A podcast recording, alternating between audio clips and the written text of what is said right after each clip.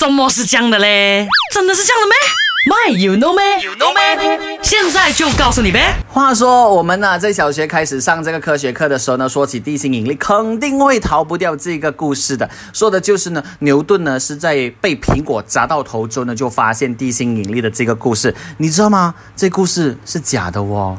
My you know 咩？好，进来跟你说，根据 BBC 中文网这个故事最初的来源呢，正是现在展出由 William Stockley 呢在一七五二年撰写的牛顿传记里头演变而来的。OK，那在这一本传记里头呢，William 是这样子写的。